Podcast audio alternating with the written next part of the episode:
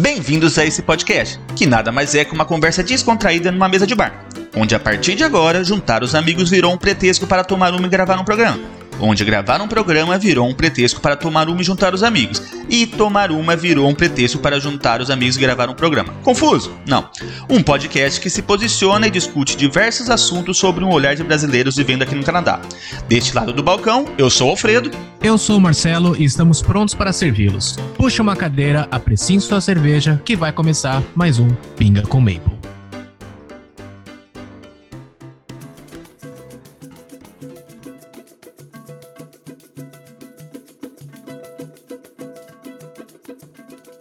Salve, salve galerinha! Estamos começando mais um episódio desse podcast que você já ama. Ou não. Bom, e hoje é um episódio comemorativo. Estamos nas bodas de ouro aí do podcast. É o nosso episódio 50. Quem imaginou que a gente chegaria até agora, né, Marcelo? Eu não imaginei, não. Acho que ninguém imaginou, nem eu. não, brincadeira. Lógico que a gente imaginou. A gente tá esperando agora o número 100. Pô, e hoje a gente tá fazendo umas coisas diferentes também, né, pra celebrar isso aí. A gente tá fazendo live. A gente tá tentando fazer live na Twitch e no Instagram. Na Twitch tá tendo alguns problemas, né? No Instagram a gente precisa melhorar também, mas tá saindo, aos poucos tá saindo. E hoje a gente chamou dois amigos, né? Dois pais aí, que vai uh, acrescentar bastante no nosso assunto de hoje. Começando com o Rafa, que trabalhou comigo um tempo na Garden, na Icon, né? E aí, Rafa, fala para a gente, quem é você na fila da imigração? Pô, beleza, meu nome é Rafael, eu tô, tô fazendo meu, meu processo de PR. Já há dois anos que eu tô fazendo esse processo e finalmente saiu. Saiu a carta, mas não saiu a carteira. Tô naquela, naquele estágio de que Tô, mas não tô, né? Não, não tá finalizado. Já sou um residente permanente. Você tá no, no purgatório ali. Exatamente, exatamente. e também com a gente hoje, a gente tá com o Douglas, né? E aí, Dogão, fala pra gente, quem é você na fila de imigração? Beleza, pessoal? Meu nome é Douglas, eu tô aqui no Canadá faz dois anos agora, sou estudante, tô me graduando daqui três semanas, termino o college e vim com, com as minhas crianças aí. Tamo aí, tamo nessa aventura também. Eu ainda tenho um processo um pouco mais longo, né? Terminando o college agora, e aí, e aí seguindo os próximos passos. Mas estamos nessa jornada aí, igual a grande maioria. É, últimas semanas de college deve estar tá corrido aí, né, cara? É, tô contando nos dedos aqui, cara, no calendário, todo dia é um dia menos para acabar logo. e Marcelo, você é um vencedor, você não falou do tempo hoje, cara, tô orgulhoso. Não tenho nada a comentar sobre o tempo hoje. Então tá, vamos pro esquenta.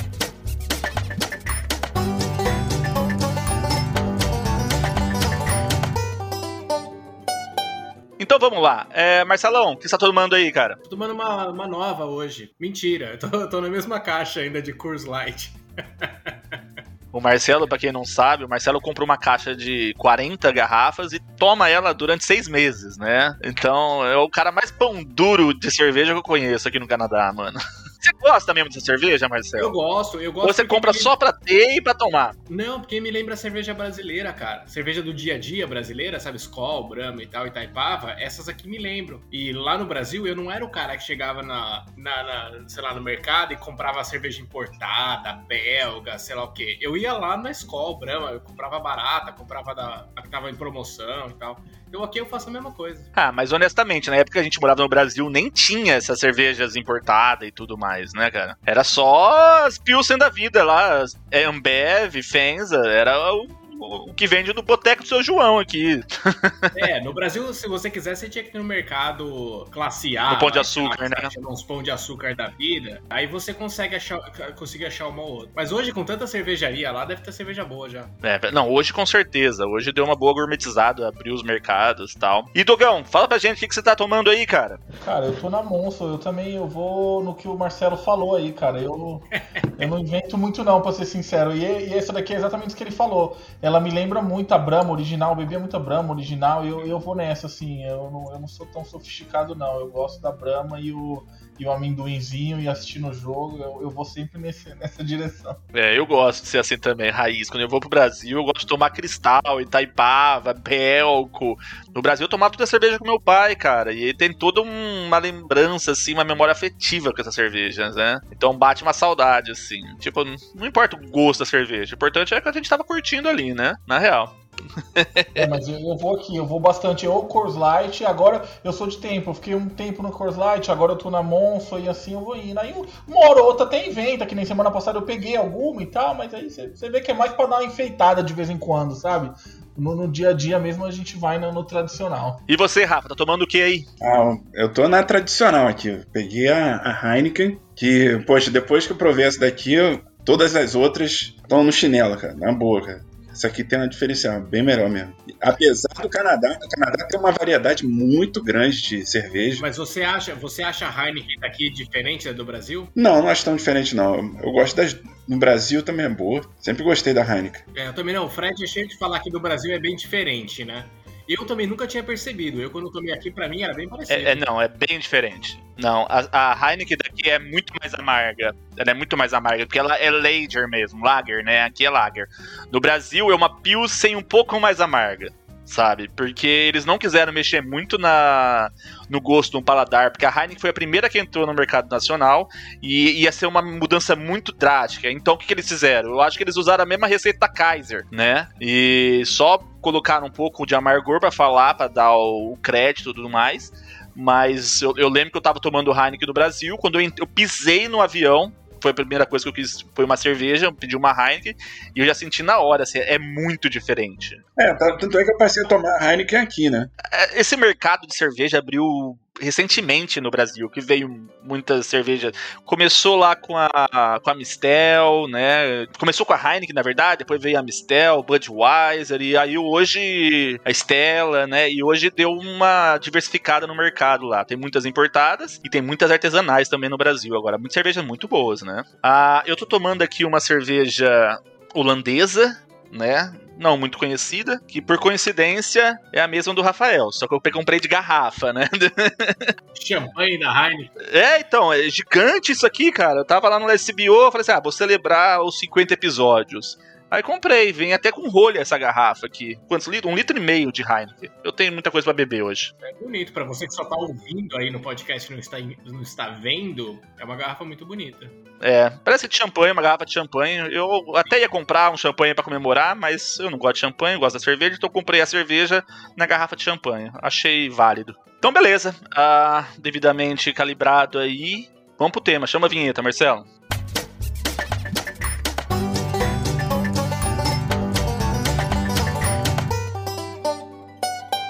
Então, gente, pra gente falar do assunto de hoje, eu não tenho muito local de fala.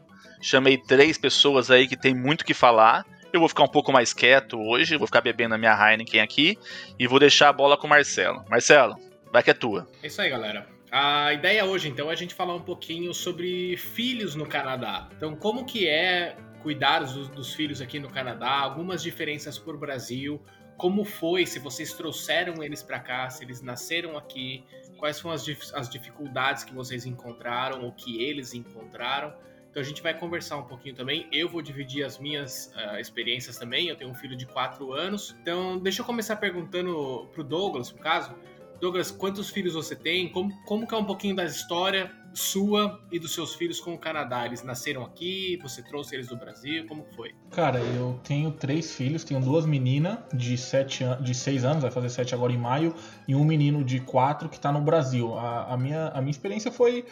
É eu, não, eu nunca fui casado com a mãe deles, então isso, isso, isso foi uma parte assim, envolveu um pouco mais de complicação, até burocrática, etc. Porque, né, eu, eles, eles, a guarda era compartilhada no Brasil e eu queria trazer eles comigo.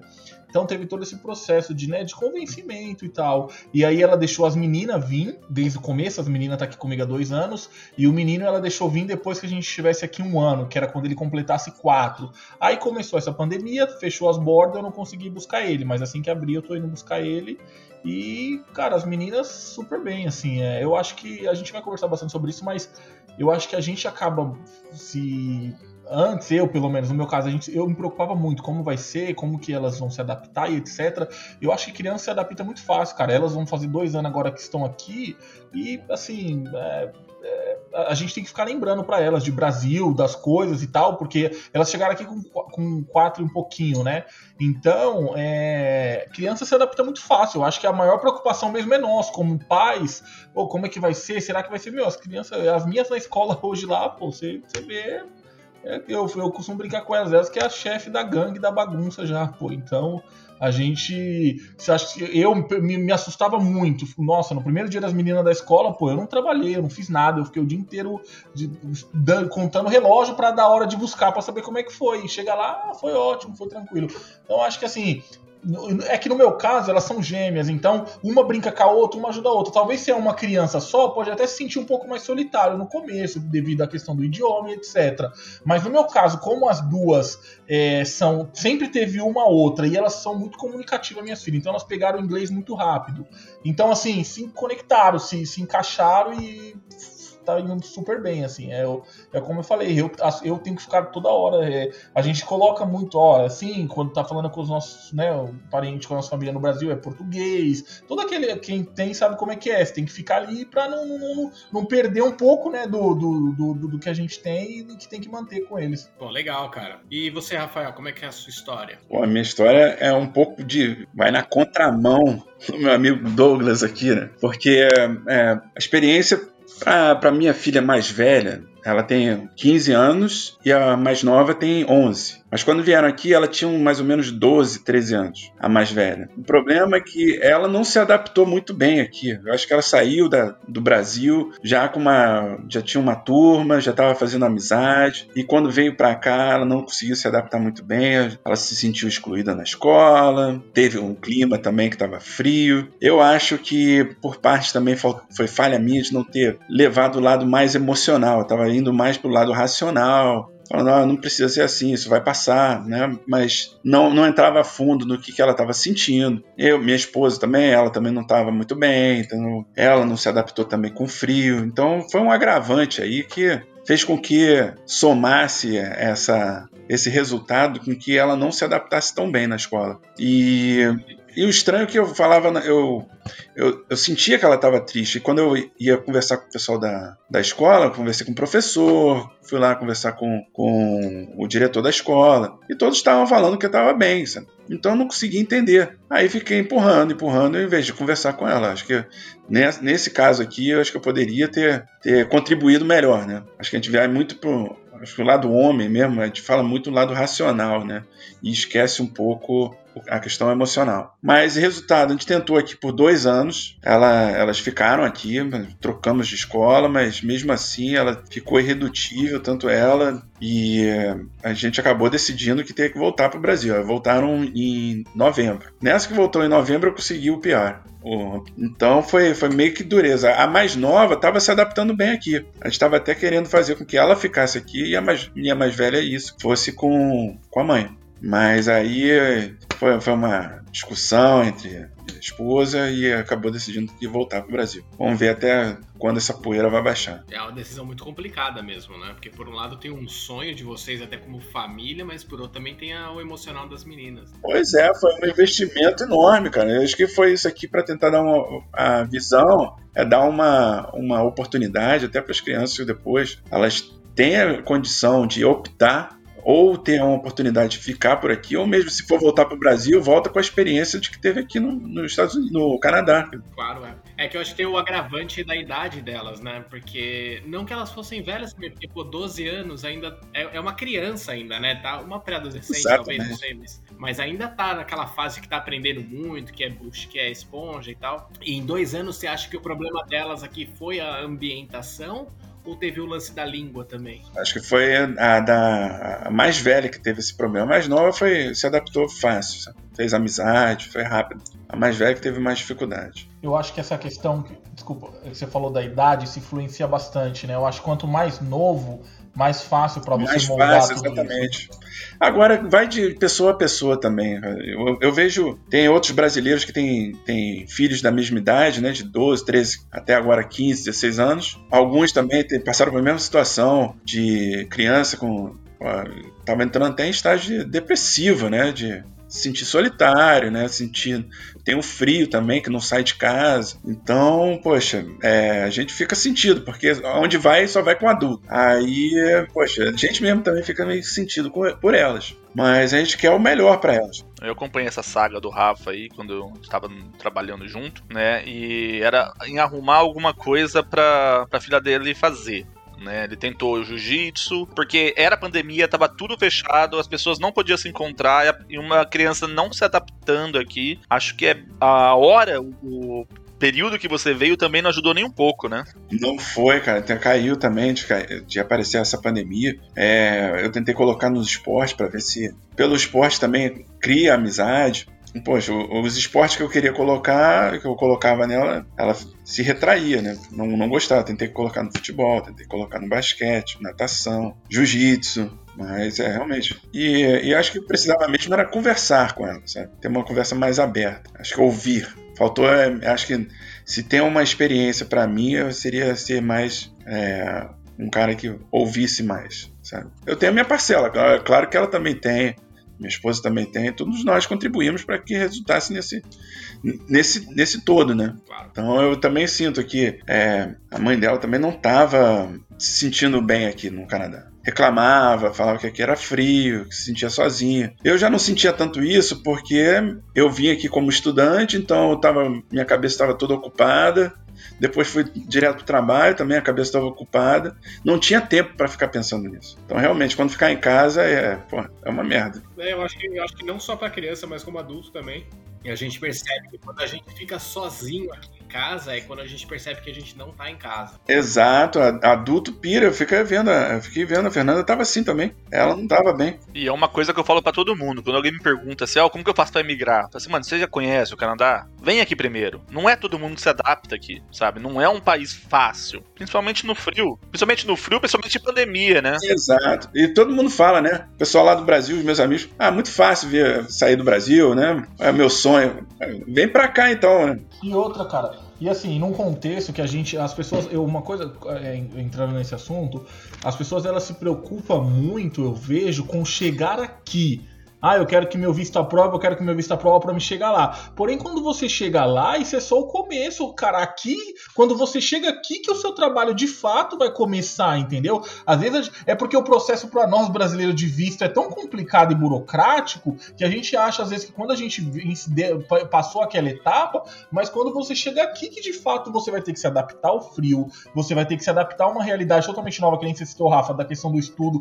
Pô, você lidar com estudo, que nem no meu caso, eu acredito que a maioria, pô, no Brasil você já tá estabelecido, cara. Você já tem trabalho, você já tá extremamente estabelecido, e aí do nada você vira um estudante para trabalhar part-time em uma coisa que você não era o que você fazia, num inverno de menos 30, menos nevando, pô, você limpando neve todo dia. É uma realidade totalmente nova, que se você não tá com a cabeça extremamente preparada para isso, você não.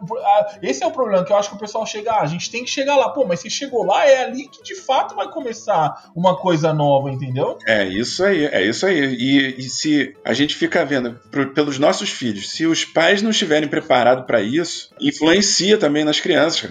É, elas são um reflexo, né, cara? Elas vão ver você reclamando, elas vão acabar reclamando também. Elas vão ver você triste, vai, vai, vai, vai. A criança é o que eu falo. Nossos filhos é o reflexo do que a gente faz com eles ali. Então, não tem jeito. Uma coisa ou outra, por mais que até quando você tenta, a gente não quer transparecer os problemas, mas eles pegam um pouquinho aqui, pegam. Criança é muito inteligente, eles percebem demais. Eles, às vezes eles não estão ou, ou, prestando atenção, mas eles estão percebendo. Então, aqui eu sempre tentei ser extremamente cuidadoso com isso. Apesar das minhas ser pequenas, e normalmente os pequenos tá mais voado sempre mesmo, a cabeça tá em outro lugar. Mas mesmo assim, às vezes você tá de mau humor, pô. Você tá acordando 5 e pouco pra limpar neve, pra. Todo, a gente sabe, com menos 30 lá fora, não é legal. E aí, às vezes, você acaba dando uma reclamada ali, uma aqui, e as crianças vai pegando e tal. Não, faz muito sentido. Eu acho que o Rafa pegou ali o combo, né? Que ele, a, a, idade da filha não ajuda, porque é uma idade que você tá fazendo laços afetivos, né? Você tá ali começando uma adolescência, você veio no inverno, você veio numa pandemia, né? Então, realmente é muito difícil a adaptação tanto do adulto, mas principalmente das crianças, né? E principalmente que assim, a criança, quando ela se apega, né? Ela tinha assim, por exemplo, sua filha já provavelmente já tinha amigos no Brasil, muitos amigos, sabe? Um grupo de amigos, entendeu?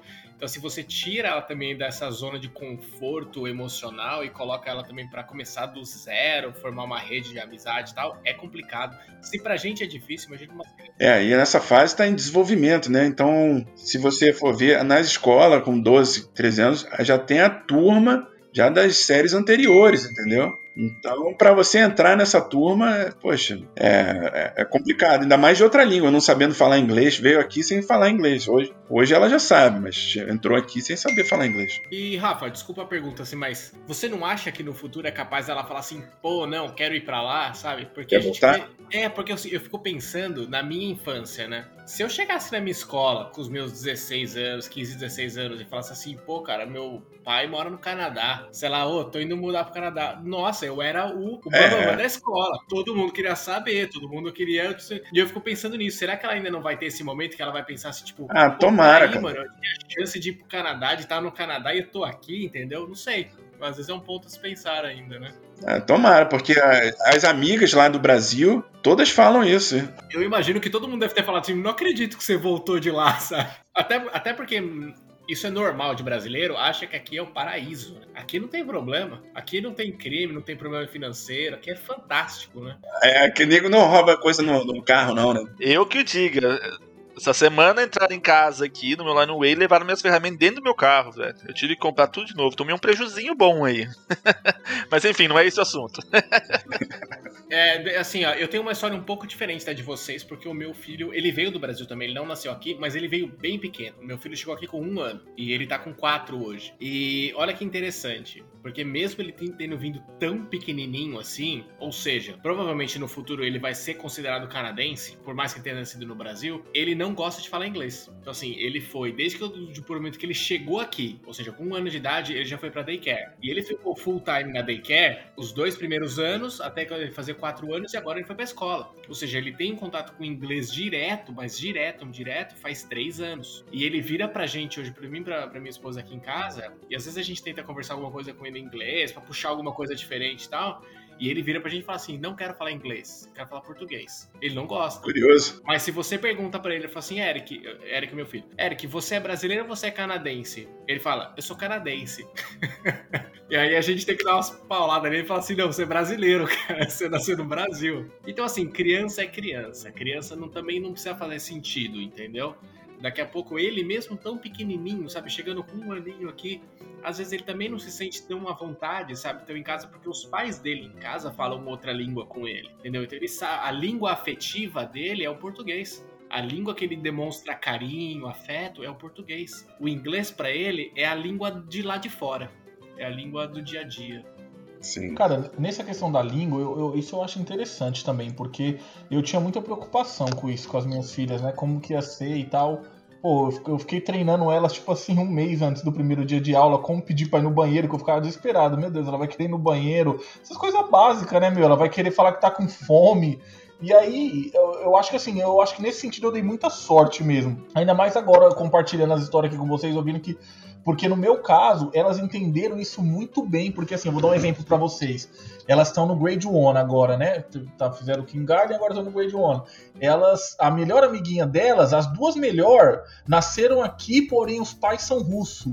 Então, elas vê os pais falando com elas, elas, elas têm essa noção, elas pegaram isso, elas falaram: "Ah, a fulana fala outra língua também, a Beltrana fala outra língua também". Então, elas pegaram isso que é normal esse negócio de em casa a gente falar falar uma língua, elas têm essa percepção muito tranquila, assim, de que às vezes ela chega aqui, ah, eu aprendi não sei o que lá em russo hoje, ah, aprendi não sei o que lá em tal língua. Então elas pegaram esse negócio de que é, eu acho que elas têm na cabeça assim, ah, cada um fala uma língua em casa e na rua a gente fala inglês, entendeu? Tem a, a língua da escola e a língua que cada um fala na sua casa, né? É, é porque às vezes elas vêm contar não sei o que lá de russo, ah, é, elas vão pra uma festa, mas é só pra quem fala russo, umas conversas assim. Aí eu falo, mas é, às vezes nem é todo mundo, às vezes uns falam uma outra língua em casa, outros falam só inglês, mas eu acho que eu tive, elas pegaram muito bem esse negócio do idioma, assim. E, e no meu caso, como elas são grudadas, são gêmeas e gêmeas assim, respira sem a outra, não vão no banheiro sem a outra. Então elas estão se comunicando o tempo inteiro em inglês. Esse é um problema que a gente já tá tendo aqui, porque aí elas, se você deixar, cara, elas falam. Eu ia perguntar isso. Elas falam inglês entre Só elas? Só inglês entre elas. Eu fico o tempo inteiro assim,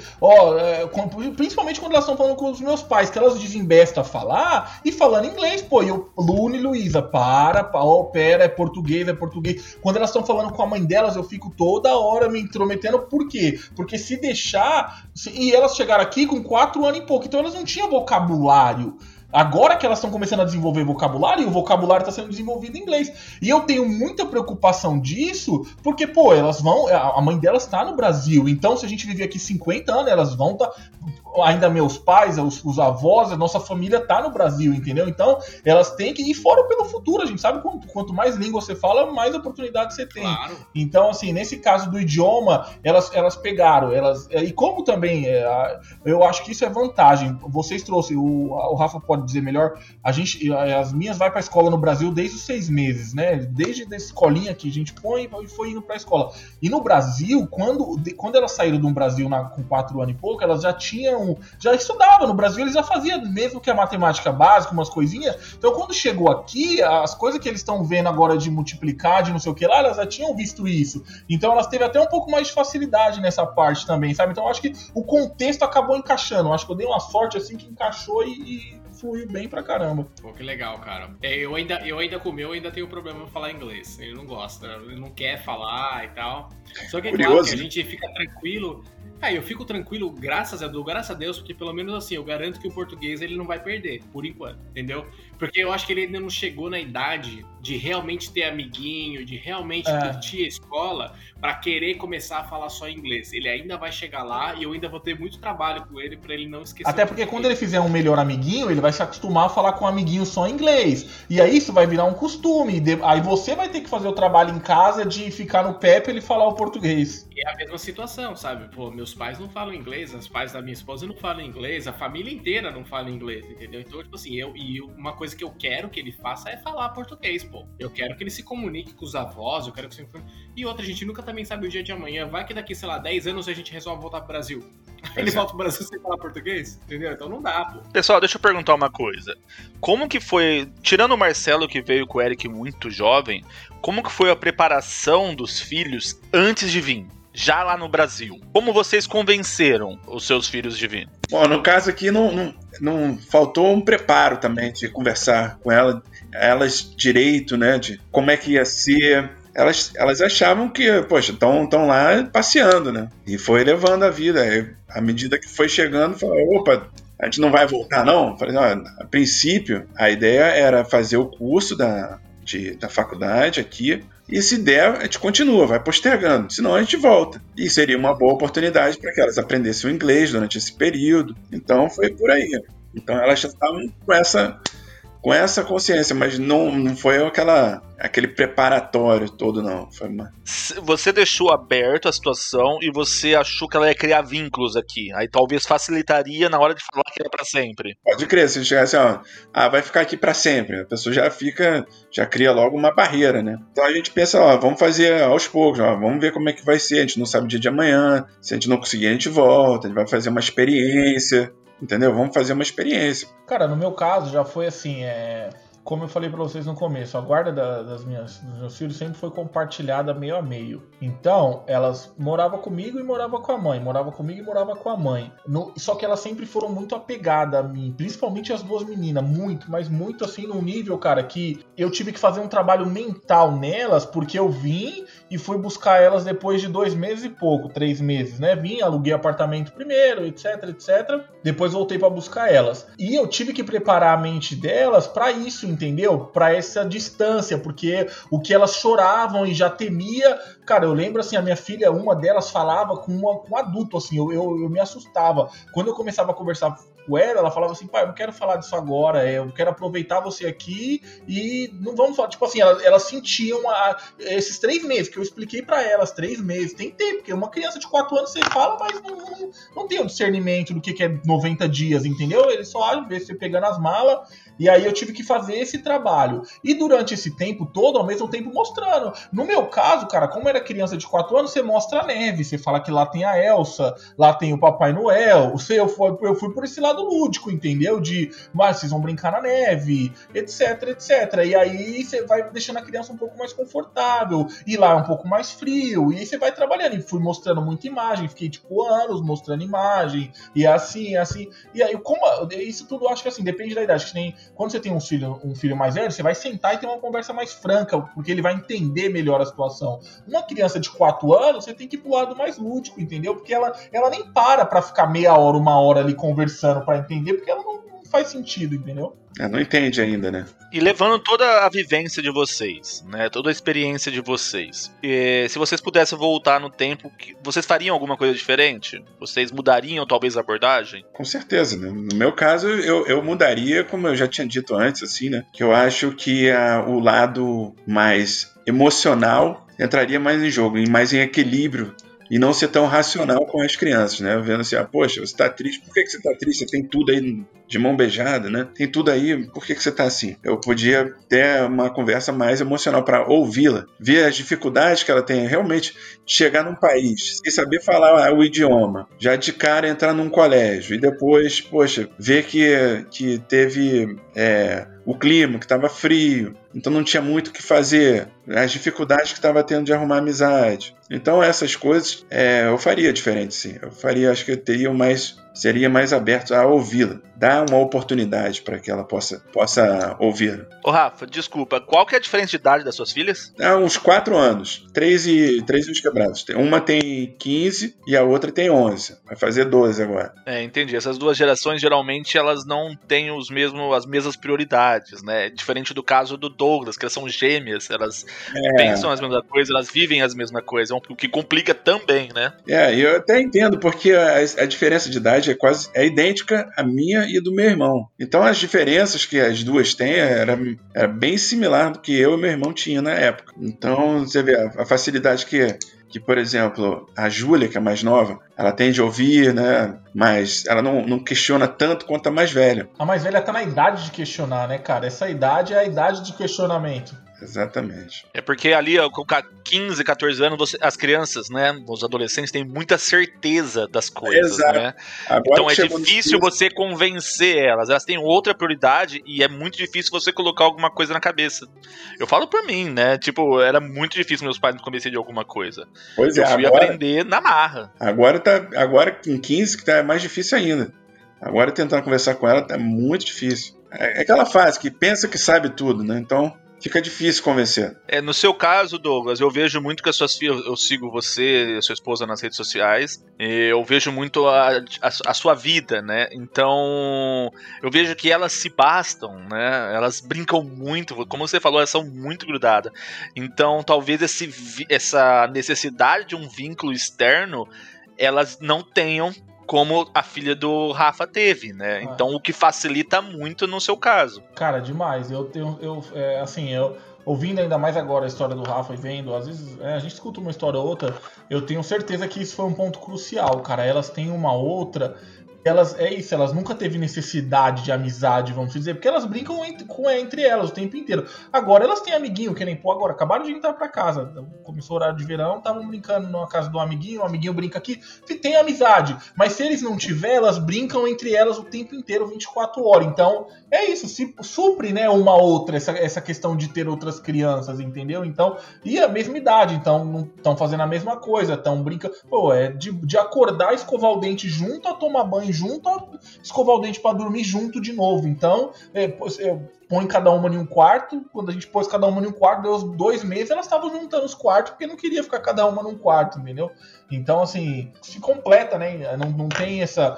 Agora, se é uma criança, eu imagino, pô, sentir a solidão, e aí vai sentir a barreira do idioma, aí vai sentir porque não vai conseguir se encaixar, porque quando você é mais velho, tem tudo esse negócio, né? Já tem as panelinhas feitas, e aí você que é o estranho chegando, tem tudo isso. E elas, como começaram a escola, todo, todo mundo tava começando também, que no King Garden é todo mundo começando. Então, foi indo meio que tá indo junto. Agora elas estão no Grade One, todos os amiguinhos do King Garden tá no Grade One, e aí vão subindo junto, né?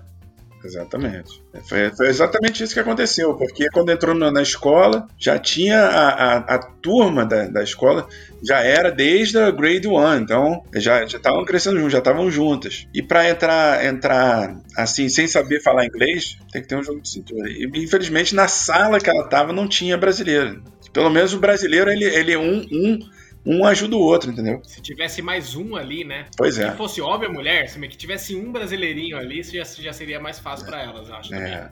Na escola das minhas filhas, tinha, elas entraram no King Garden e tinha um menino, eu acho que no grade 6, no, que era brasileiro. E aí as professoras me falou isso, falou, oh, meu, se acontecer alguma emergência, a gente vai chamar ele para ele poder traduzir e tal nos primeiros, né, nos primeiros meses.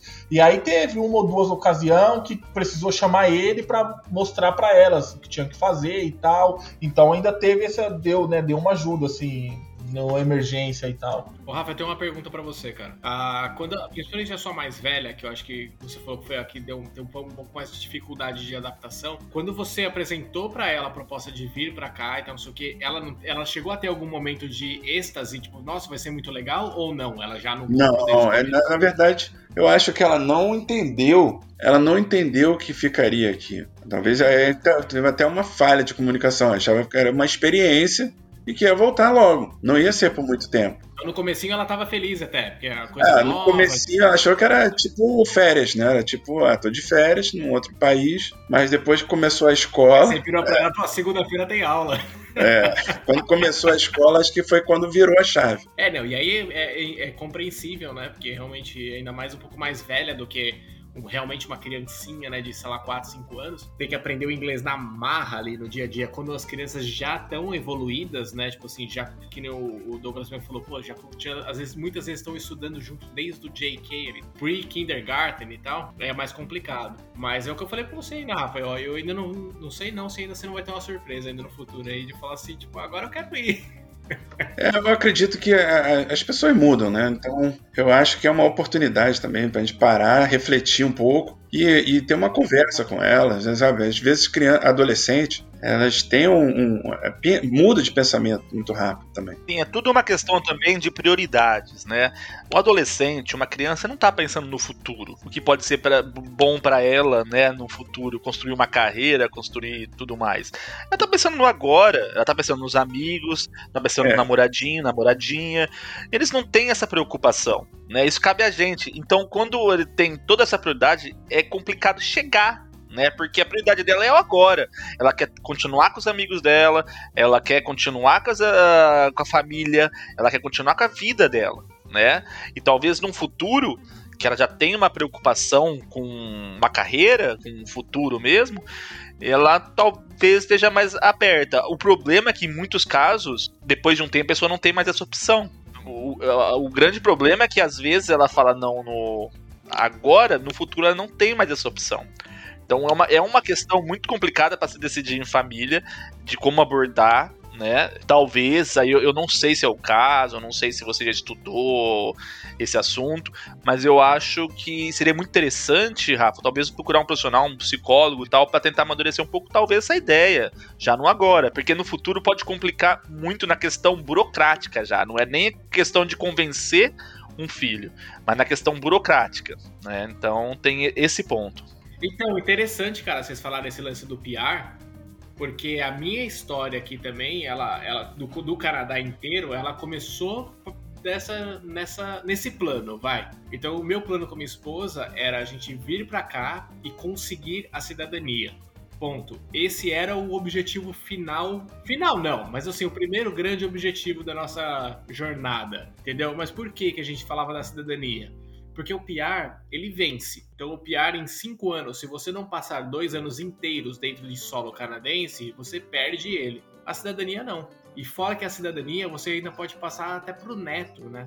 Até o seu neto pode ainda pegar a cidadania canadense. Então esse foi o que a gente pensou quando a gente decidiu vir para cá e papapá. E até as nossas famílias ficaram meio tipo, pô, vocês vão embora? Toda aquela história e tal foi isso mesmo meio que a gente vendeu para eles, que a gente explicou para eles, que a gente falou assim, ah, a gente vai para lá e o mínimo que a gente vai ficar é até a gente pegar a nossa cidadania. Por quê? Porque pelo menos eu garanto que até o meu bisneto, ou seja, até o neto do meu filho, ele tem o direito de tirar um passaporte canadense se ele quiser. Ele ainda tem o direito de ser cidadão canadense se ele quiser. Ou seja, eu posso voltar para o Brasil. Eu hoje, aliás, faz um mês mais ou menos que eu atingi três anos aqui no Canadá como PR, então agora eu já posso dar entrada na minha cidadania. Então assim que sair minha cidadania, se eu quiser voltar pro Brasil, eu volto. E aí, se der uma merda qualquer lá, qualquer coisa que aconteceu, se meu filho simplesmente falar assim, ah, quer saber, pai? Acho que eu vou voltar pra morar no Canadá. ele volta, entendeu? Ele fica com um passaporte forte, ele fica com uma entrada garantida nos Estados Unidos, no Canadá, sem precisar de visto nenhum. Então eu acho que é uma facilidade que eu estou proporcionando para ele e para minha família também, que eu acho que vale a pena os perrengues que a gente passa aqui. Então esse também foi um dos nossos planos, entendeu?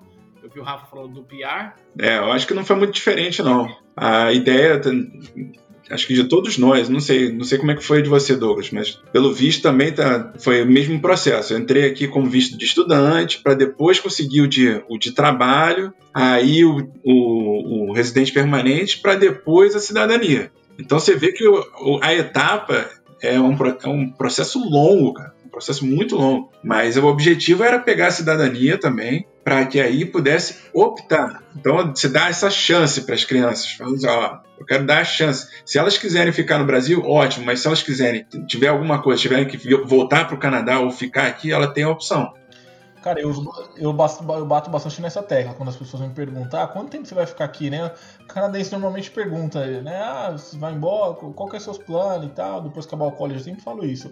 Eu quero dar para os meus filhos a oportunidade de morar aqui pro resto da vida se eles quiserem. Eu não sei, mas eles eu quero que tenham essa oportunidade. Exatamente como você falou, Rafa. Quer morar no Brasil, no Japão, na China, na Suécia, onde for? Ok, seja feliz. Porém, você tem aqui o passaporte canadense. Se um dia você quiser morar lá, você tem essa oportunidade, entendeu? Então eu também eu penso eu, exatamente isso. Meu maior objetivo é dar isso para os meus filhos. Eles tendo isso, aí os próximos passos a gente vai vendo conforme né, o tempo vai chegando. É, eu acho que tudo é questão de criar vínculo também, né? A partir do momento que a criança cria vínculo, facilita muito as coisas. Provavelmente esses vínculos vão se é, apertando, né? E os, os antigos vínculos vão se soltando, né? Então a tendência é elas se fixarem aqui, né? Mas aí deu esse azar da pandemia, tudo mais que ninguém tá fazendo vínculos, né? Essa é uma grande preocupação aí. A pandemia veio. É, não, o problema é que não é só no Canadá, né? Se você for ver essa Não, pandemia. Então, poxa, essa geração, a geração toda, essa geração de crianças, elas estão sendo afetadas. Todas elas. E principalmente essas na idade da sua filha, né, cara? Que é quando você tá entrando naquela entre a pré-adolescência para adolescência, quando você tá começando a, a, se desenvolver, de entender o mundo, entender isso, de querer aquilo, de querer aquilo outro. E é, eu acho que deve ser muito difícil para eles entender. Você tem que ficar dentro de casa, você tem que. né? Eu acho que para essa, pra essa, pra esse pessoalzinho aí entre os seus 13, 14 até uns 17, 18, deve ser extremamente difícil lidar com tudo isso e, né, você falar para um adulto fique em casa, o adulto entende, apesar de contrariado, muitos contrariados, você entende. Agora para um adolescente, para uma criança, assim, que, né, para mim ainda são crianças ali de seus 13, 14, 15, é difícil eles entender isso, né? A minha conclusão para isso tudo é vai, vai ter diversas experiências. Vai ter igual a minha, vai ter igual a do Rafa, vai ter a do Marcelo. Eu acho que assim, é esse mix, é isso aí. Cada um é de uma forma, mas eu acho que no geral a qualidade de vida, o que a gente oferece para as crianças aqui e o que eu bato bastante na tecla, o que qualquer um consegue oferecer, entendeu? Tem essa diferença também. Uma coisa é você oferecer no Brasil, você pagando 1.500, 2.000 de mensalidade de escola, você pagando mil e pouco de convênio por mês, você vivendo no seu condomínio fechado ali que você paga mil e pouco de condomínio por mês. Tudo essa essa, essa falsa, eu, hoje eu vejo isso como uma falsa ali, a gente vai comprando essas coisas, entendeu? E aqui eu acho que a gente consegue dar tudo isso para criança, cara, se você indifere muito, eu acho que desde desde da, da, do, né, não tem essa disparidade entre as classes sociais, desde quem tem uma, uma, renda mais baixa e quem tem uma renda mais alta. Você vai ter o mesmo parquinho ali, você vai ter o mesmo parque público ali provincial, que você vai gastar 10 dólares para entrar e sua criança vai se divertir. Você vai no Walmart, você vai comprar com,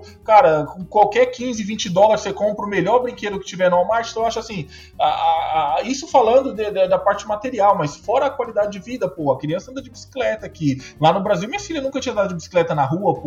Quem mora em São Paulo, quem vem de São eu sou de São Paulo capital. Minhas filhas nunca tinham brincado na rua, cara. Brincar na rua igual elas brincam aqui até 7, 8 horas da noite, entendeu? Então eu acho que assim, quando a gente coloca tudo isso na balança, para nós adultos, ok, você ainda pode falar, ah, no Brasil eu tinha, eu tinha isso, eu tinha aquilo, mas aí você ainda pesa o que é bom para você ou não. Agora, quando se coloca criança, qualidade de vida de criança aqui lá, cara, é assim, é. Eu, eu às vezes, quando eu converso com a minha esposa, ou até com os meus pais, meus pais ainda, é, como eu tô aqui há pouco tempo, só dois anos, eles ainda, ah, e voltar e tal. Cara, eu me sinto, eu acho que se eu tirasse meus filhos daqui para levar para lá, eu ia me sentir cometendo um crime com eles, assim, sem exagero nenhum.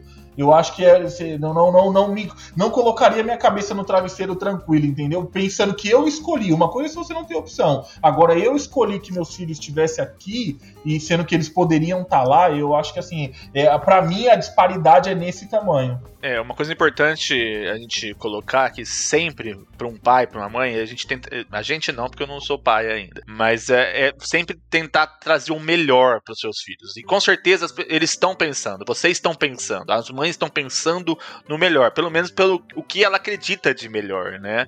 Então a criança talvez não tenha essa interpretação ainda, mas um pouco mais de maturidade com certeza ela vai perceber isso, né? Isso foi até interessante, Douglas, você ter tocado esse assunto, porque ah, o que mais pesou a nossa vinda para o Canadá foram esses fatores de, de segurança, né? Então, o fato de você até, poxa, Alfredo, você sabendo que você foi roubado agora, né? Mas isso não, não quer dizer que aqui seja um país é, totalmente inseguro, né? Então, comparando com o Brasil, aqui é um paraíso. Então, mas chama atenção porque a liberdade que você pode dar para as crianças poderem passear na rua com mais liberdade é totalmente diferente. Então isso, isso aí pesa bastante. Uma das coisas que fizeram a gente vir para cá justamente foi segurança. Segurança e oportunidade.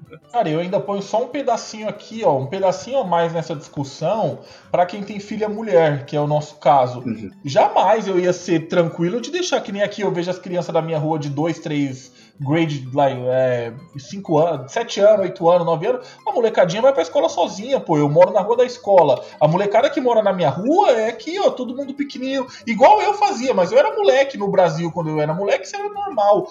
Eu nunca no Brasil queria deixar minha filha com 7, 8 anos pra escola sozinha, pô. Imagina pré-adolescente, que a sua Rafa de 15, eu nunca que eu ia deixar minha filha sair no Brasil. Tem essa insegurança maior ainda pra mulher, entendeu? A gente sabe como que é a realidade da mulher no Brasil e imagina Imagina uma pré-adolescente, 15, 16. Eu já morria de pânico disso quando eu tava lá, cara. Eu ficava imaginando, meu Deus, imagina quando ela chegar aqui e falar pra mim hoje, ah, a gente quer ir ali na festinha de não sei quem. Eu vou ter que ser aquele cara chato. Eu vou levar, eu vou buscar, eu vou dar hora, eu vou ficar na porta. Você entendeu? E aqui a gente sabe que não é, é, é muito mais flexível isso daí, entendeu? Mas é uma realidade, cara. Sabe, tipo, o meu filho tem acesso a coisas hoje que se a gente morasse no Brasil ele não teria. E ele não tem ideia disso. Ele não faz ideia disso. Então, assim, por exemplo, o meu, meu filho hoje tem, sei lá, um Xbox, tem um Nintendo Switch e tal. Mano, um, um Nintendo Switch no Brasil custa 3 mil. Eu nunca ia comprar um Nintendo Switch no Brasil. Eu nunca tinha tido videogame no Brasil, porque era um absurdo. Meu filho tem dois com 5 anos de idade, 4 anos de idade. Então, assim, sabe, tipo, tudo bem, é, é meio meu também, é mais meu do que dele, mas, mas deixa isso pra lá.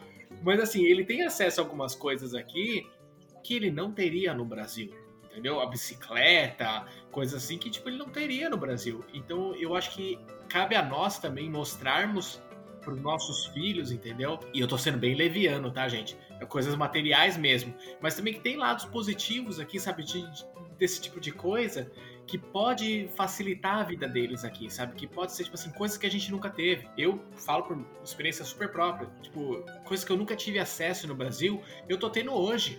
Eu tô me esbaldando aqui com besteira, sabe? Porque, tipo, porra, eu vivi minha vida no Brasil inteiro sem ter acesso, às vezes, a comprar um notebook, sabe? Um notebook no Brasil é um absurdo.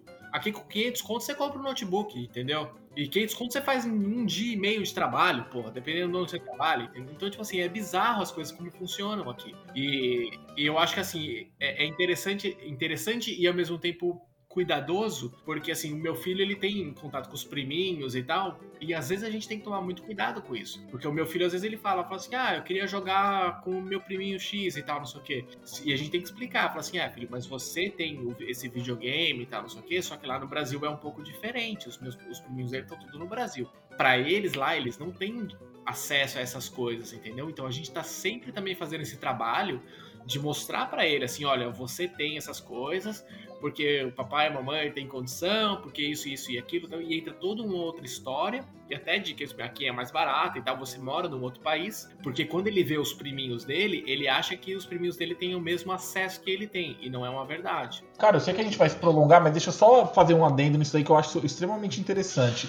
Isso a gente vai até para as coisas mais básicas, cara. Aqui é assim, que nem eu, eu, eu, eu comento muito assim quando eu converso com os meus pais que a vida aqui ela é mais fácil nesse sentido de você, o básico, você não tem que se preocupar com o básico, vamos dizer assim, entendeu? Pô, minha filha precisa de um tênis, você tá sem dinheiro, você vai no Walmart, com 20 dólares você compra um tênis. Pô, você tá com um pouco mais de dinheiro, aí você vai na, na Winners, qualquer loja aí, põe, porque, pô, tênis de criança é pra chutar o chão. Então, sei lá, mas você quer comprar um que vai durar dois anos, ou uma bota de inverno que tem que durar mais?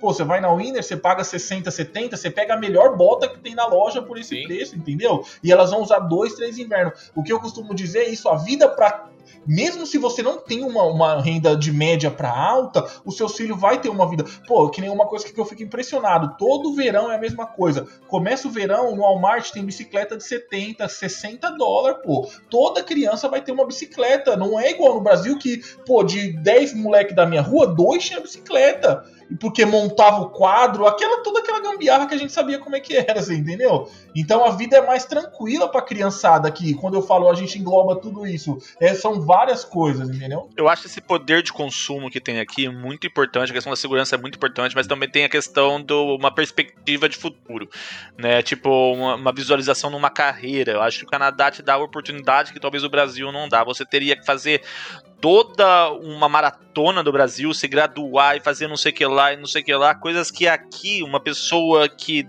lógico, se ela tivesse isso aí, é tudo plus, mas assim, ela consegue sobreviver e viver bem, mesmo, vamos dizer, igual nós chegamos aqui, partimos do zero, a gente não está conseguindo construir uma vida. No Brasil, você tem que se esforçar ao máximo, né? Tipo, fazer, estudar anos e anos e anos para conseguir entrar numa carreira totalmente saturada já, muitas vezes, contar com sorte, com QI, com tudo mais, e é uma vida muito complicada. Então, a perspectiva de futuro que a gente tem aqui no Canadá, a gente não tem no Brasil, e é isso que a gente quer para nossos filhos. Tem razão, é isso mesmo. Eu acho que é isso. Você chegou num ponto, um ponto interessante, porque a gente chegou bem ali. A oportunidade que a gente quer para as crianças é justamente ela conseguir um emprego, conseguir se sustentar numa boa, sem precisar ter que fazer, ter que fazer graduação, pós-graduação, doutorado, para tentar conseguir alguma coisa boa lá no Brasil. Então, beleza, pessoal. A gente vai se encaminhando pro final do podcast, né? É, foi um papo bem bacana. Mas antes da gente finalizar, a gente tem que chamar o quadro de indicações. Marcelo, chama a vinheta aí.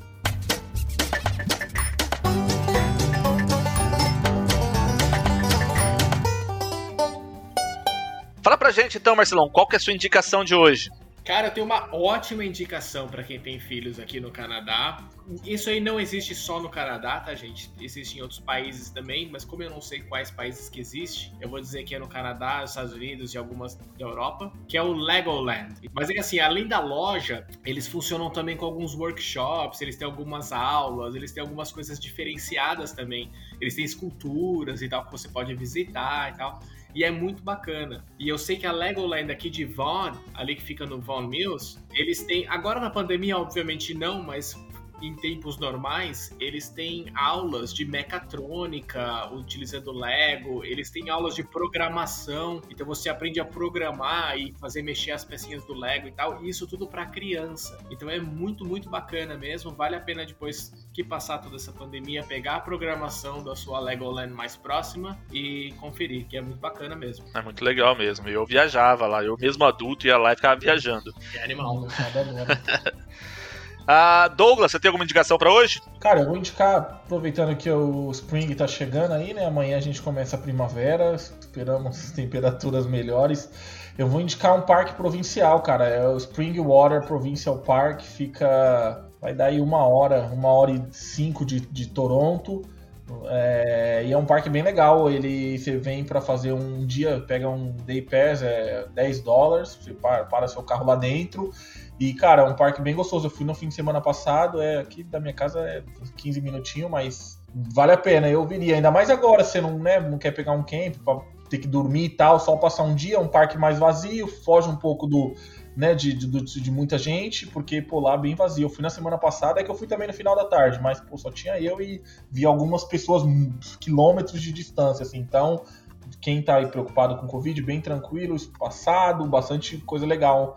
Um lago dentro, pequeno, um lugar legal. As crianças passar um dia, brincar, trazer um, umas comidas, fazer um piquenique. É, Springwater Provincial Park. Depois vocês dão um Google aí que, que é legal.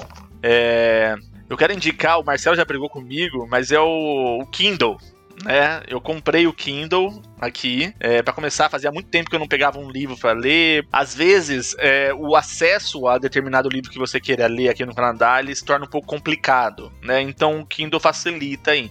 Eu, eu, comecei, voltei a ler, né? Eu peguei um livro super fácil, né? Que é do Max Weber, a, a Ética Protestante e o Espírito do Capitalismo, que eu tô passando muito tempo lendo, que eu tenho que ler três, quatro vezes o mesmo parágrafo, porque eu já tinha desaprendido ali livros de sociologia. Mas tá indo, tá indo. Já comprei uns dois, três livros para ler lá e. Marcelo pode falar à vontade que o choro é livre. Semana que vem eu vou indicar a televisão. E Rafa, então, você achou aí seu lugar? Qual é a sua indicação de hoje? Pô, essa indicação vai para as crianças, acredito que acima de, acima de 10 anos pode curtir à vontade. Até adulto gosta. É chamado Activate. Eu falei que era em Oakville, mas é ali entre Oakville e Burlington. Na verdade, é o endereço é em Burlington. Você pode entrar pela internet chamada activate.ca.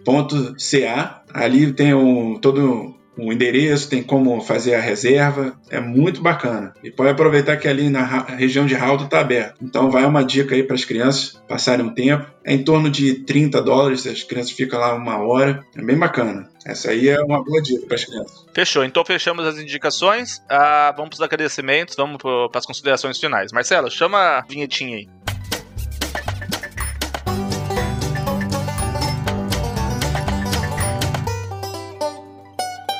Bom, pessoal, então antes de agradecer os nossos convidados, eu queria comentar uma coisa, né? Tipo, semana passada a gente não soltou episódios, né? Eu tava meio mal, é, a gente tava. Eu não conseguia editar nem o episódio que a gente já tinha, já tinha gravado, porque o Gui, o Guilherme, que participou do nosso primeiro podcast, do nosso segundo podcast, o piloto e as vivências canadenses, ele faleceu. Ele faleceu, não foi de Covid nem nada, foi de uma complicação de uma cirurgia de vesícula. Mas, assim, pegou a gente de um jeito é, é forte, porque o, o, o, Gui foi muito importante no começo desse podcast. Então, ele tava no Brasil, não tava mais no Canadá, mas abalou a gente, assim, né? Então, por isso que a gente deixou de, de fazer, de soltar o episódio semana passada, é, por causa disso. Mas, enfim, é, e foi muito importante, né? Uma pessoa sensacional. Então, fica aqui a nossa homenagem a ele. É, que aonde quer que você esteja, você vai ser sempre lembrado aqui pela gente e você vai estar no meu coração e toda pessoa aqui de casa. É, ok, então é isso, temos um programa? Beleza. É isso aí, temos um programa, galera. Muito obrigado aí pela participação, Rafa, Douglas. Pô, eu que agradeço aí. Obrigado pelo convite, Alfredo, Marcelo, Douglas. E é isso aí. Foi um prazer aí, pô. Obrigado. E esperamos que não acabar essas restrições aí, a gente possa encontrar pessoalmente aí, tomar um e bater um papo. Pô, estamos precisando, hein, cara? Pelo amor de Com Deus. Com certeza jogar uma, um sal numa picanha, colocar na churrasqueira, tomar uma cerveja é o que tá faltando, velho. Tá começando a esquentar agora e com certeza vai rolar nesse verão aí. Já começou, Toronto já começou a abrir um pouquinho aí o, o contato, né, diminuir as restrições, então a gente espera que para esse verão aí as coisas estejam bem melhor com a vacina aí também, acho que vai facilitar as coisas. Então é isso, Rafa, mais uma vez obrigado, cara. Valeu, gente. Douglas, obrigado, né? Foi um papo do caralho. E Marcelão, velho de casa, tamo valeu, junto. Valeu, galera. Valeu, valeu e, tipo, de verdade, Rafael, Douglas, até por expor um pouquinho aí a família de vocês, né? Contar um pouquinho dos nossos filhos. Eu sei que às vezes é, um, é o nosso maior cuidado, né? Nessa vida é falar dos nossos filhos e também o nosso maior orgulho. Mas eu agradeço demais a participação de vocês e tal e, e todo o, o, conteúdo que vocês trouxeram para nós. Obrigado e valeu. Boa noite, cara. Valeu, gente. Show. Um abraço. Valeu, gente. Boa noite. Valeu. Até mais. semana.